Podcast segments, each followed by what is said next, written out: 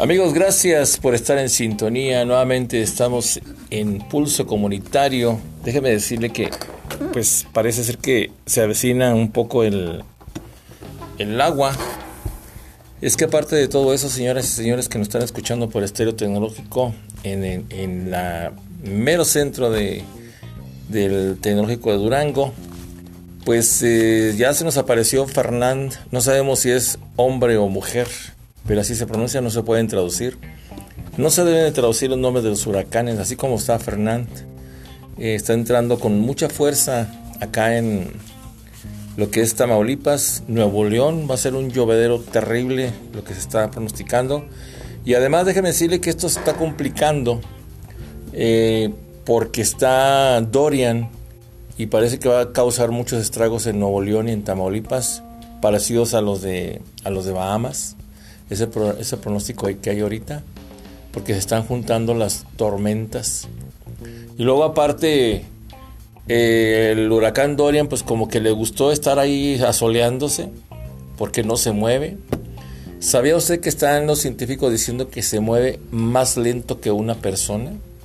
Que no saben cuál es el, el, lo que está pasando con ese huracán, pero que ya estaba como a unos 50 kilómetros de Miami en estos momentos y pues bueno, algo nos va a tocar de agua, algo nos va a tocar.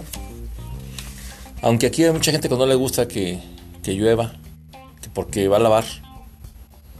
Ana María, ¿cómo estás? Hola, buenas tardes. Estéreo Tecnológico, transmitiendo desde las instalaciones de nuestro Instituto Tecnológico de Durango.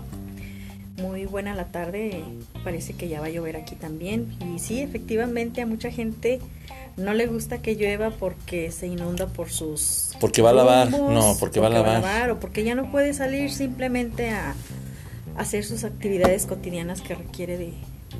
como dijo, oye, como dijo una vez una persona que no voy a decir su nombre, pero yo le preguntaba que por qué no le gustaba que lloviera. No, que no, no soportaba que lloviera y que no le diera chance de hacer nada, ¿no? Y luego le preguntaba yo que, bueno, ¿y cómo lavas? ¿Cómo vas a hacer, cómo vas a bañarte? Dice, no, pues nomás le abro la llave. Pues sí, pero el agua también se acumula, ¿no? Pues ah, hoy iniciamos, amigos, un tema, primeramente, como siempre, mire, traigo algo antes de empezar el tema, que se llama El filósofo de Güemes, este importante escritor que causó sensación hace algún tiempo. Él era contador, era político, era muchas cosas. Ahorita Ana María nos va a platicar un poco de, su biografía. Era doctor en Derecho. Doctor en Derecho, Fue licenciado en Derecho y, se siguió preparando en, la máxima casa de estudios, en la UNAM. Fue, hizo su doctorado en, Derecho. A él le gustaba escribir. Y sí, le gustaba escribir, era un ejemplar, eh, pues era profesor, fue maestro de, de primaria, eh, educación media superior y pues es, es un filósofo, ¿verdad? Verdaderamente que, que transmitió muchas cosas y dejó muchas cosas en sus más de, de dos eh, docenas de, de, libros que hizo sobre, sobre su filosofía, ¿verdad? Él se bautizó como el filósofo de Güemes. Él murió hace como dos años, dos años y medio por ahí. Sí, él murió en un accidente. 30 de mayo del 2016 en un accidente en la carretera iba a una reunión política porque él era político, ¿verdad? Y, y, la verdad fue un accidente penoso porque pues lo que sucede a veces en las carreteras, ¿verdad? Que van cada vehículo en su carril y de repente los vehículos de carga pues llevan ahora sí que también una carga de, cansancio que, a veces se, pasan al otro. Bueno, aquí en Durango no hay cansancio, sí, para manejar y todo, ya ves. ¿Cuántas cosas? ¿Cuántos accidentes no ha habido? Ha habido, hoy hubo varios accidentes terribles. Pero eso más que, y es la actitud, ¿no? es, es un descuido, Rafa. Es un descuido muy grave y como dices tú, parte de la actitud. Esperemos que ahora con la nueva administración pues se maneje realmente, realmente se maneje la vialidad, amigos, y todos pongan un granito de arena, porque si no ponemos ese granito de arena hasta para caminar y cruzar, Porque, mire, recuerde, cuando usted camina, quiere respeto. Y cuando se sube en vehículo, le vale sombrillo el respeto. Y el renega al de abajo y renega al de arriba, porque se siente más poderoso el que va manejando. Mira, ahorita que estás diciendo respecto a eso, Rafa, este filósofo, este personaje, del cual ahorita en un ratito más vamos a, transmitir algún, algo de, de él, ¿verdad? Él decía, quedó muy claro que él dejó unas palabras prácticamente de él. Decía que eh, transformen su ser y su poder de conciencia. Reconozcan que están hechos para tareas grandes y especiales como amar incondicionalmente, ser feliz, trascender, dejar una huella y triunfar. Y creo que eso encierra eso que estás diciendo de que no tienen conciencia muchas personas, ¿verdad? De simplemente de manejar, de tránsito de un lado a otro, tener conciencia de que dentro de ese transitar hay otras personas ajenas a nosotros y que también tienen derecho como nosotros o como los que van manejando de hacerlo con de manera tranquila para poder llegar al destino al que estamos este, marcando nosotros para ir, ¿verdad? O que requerimos ir. Entonces yo creo que es parte de eh, tomar esta conciencia que nos da el filósofo. Eso me gustó mucho, ¿verdad? Este, este, esta estas palabras que dejó, ¿verdad? Dentro de toda su sabiduría, porque él eh, se caracterizaba por un humor en refranes y analogías de la vida cotidiana de todo ser. Mire, vamos a iniciar con algunas tradiciones. Esas tradiciones que, bueno, dice que allá en el mundo, fíjese nada más, en la tribu Yanomami de Brasil y Venezuela, ¿qué crees que hacen, Ana María? Porque eso, todo esto es real. Las personas suelen comer las cenizas de los muertos.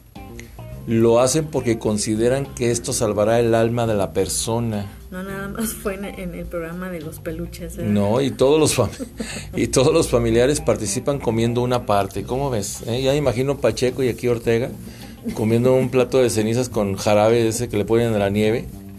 Y eso es muy normal. O poniéndoselo como azúcar glass al yogur, ¿verdad? Al yogur. Ataúdes colgantes. Esto se deja se lleva en China, Indonesia, Filipinas. Los ataúdes suelen colgarse en cuevas desde paredes muy altas.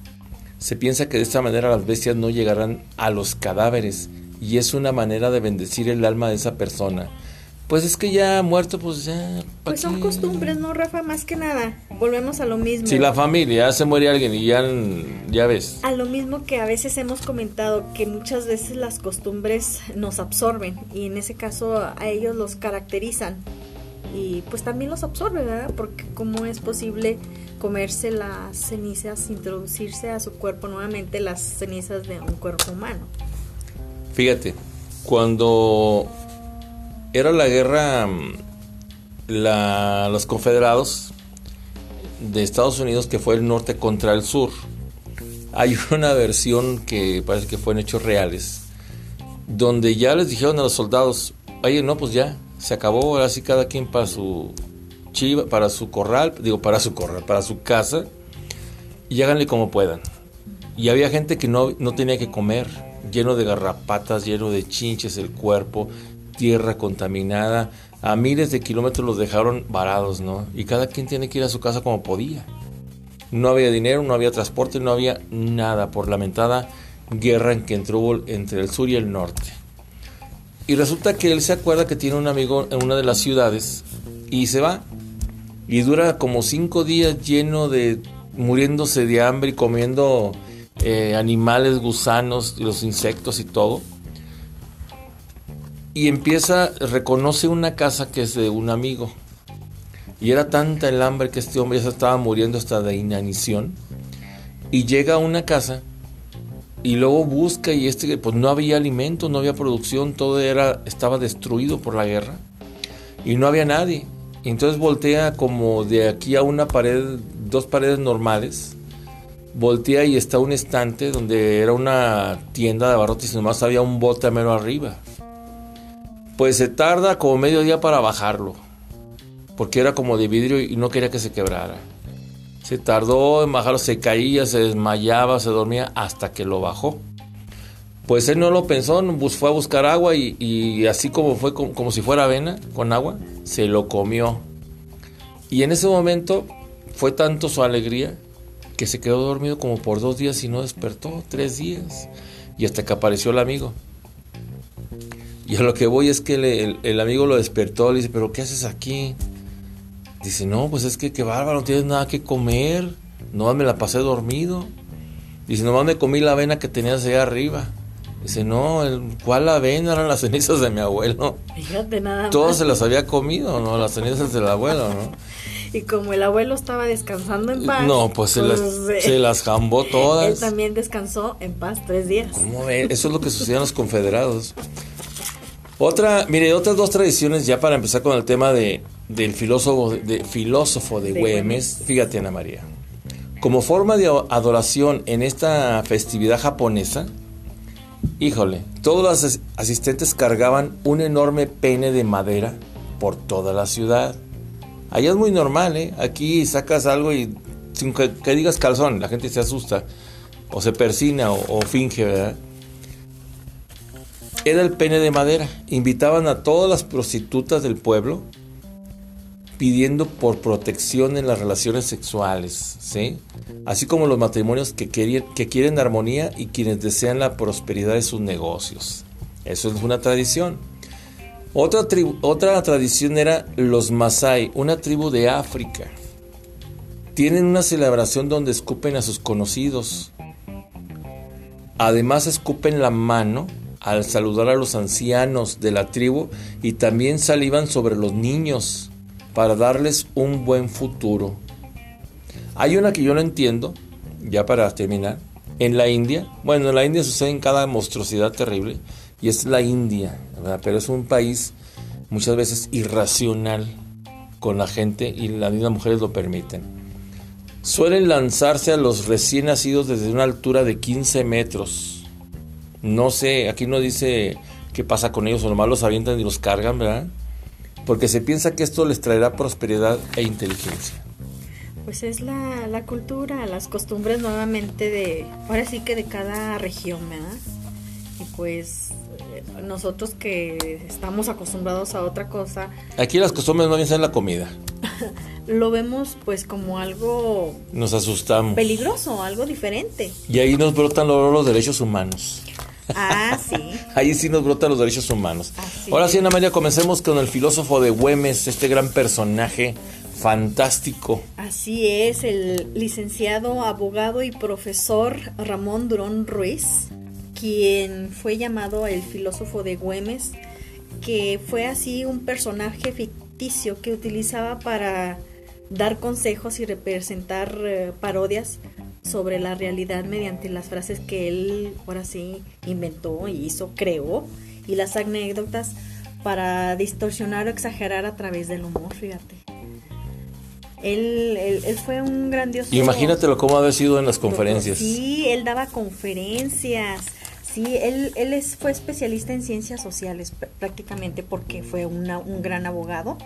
Sí, fue profesor de educación primaria y profesor de educación media diputado local, presidente municipal, delegado federal y procurador general de justicia en el estado de Tamaulipas. Él es originario de Tamaulipas, de Ciudad Victoria, Tamaulipas, y nació en 1956.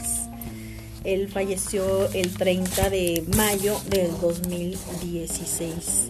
Él fue egresado de la Universidad Autónoma de Tamaulipas, convención honorífica y obtuvo un posgrado en Administración Municipal, así también un doctorado en Derecho por, en la Universidad Nacional Autónoma de México. Fue premiado con la medalla Ignacio L. Vallarta, también obtuvo doctorado en Tanatología por el Instituto Mexicano de Psicología, doctorado honoris causa otorgado por la Universidad Popular Autónoma de Veracruz doctorado honoris causa por el Colegio de Posgrado de la Ciudad de México, así como el Premio Nacional en Periodismo en 2012, porque también era un, como era un escritor, de sus libros eh, de respecto a, su gran humor que tenía. Fue premiado en ese, en ese año, eh, que fue en una entrega del Club Periodista México AC el 2 de junio a las 11 horas. Fíjate nada más. Eh, fue un personaje reconocido mundialmente, verdaderamente, porque su característico humor en sus refranes y analogías para frasear en episodios de, de sus vive de las vivencias de día a día de todo. No dice a qué edad murió hoy. No, fíjate que no. Eh, en sí, bueno, pues eh, pues del mil de qué 2016 a 1956 eran tiene como tenía como 65 años. Sí, el señor, pues sí. Prácticamente pues Mm, pues no muy joven, pero tampoco no muy viejo. Sí, pero sobre todo la gran experiencia y lo que dejó transmitido. Él más que nada eh, era un personaje que exponía en forma lógica y sencilla de pensar de las personas de medios rurales y pueblos del noreste de, pues de nuestro país, específicamente del estado de Tamaulipas, de donde él era. ¿sí? Eh,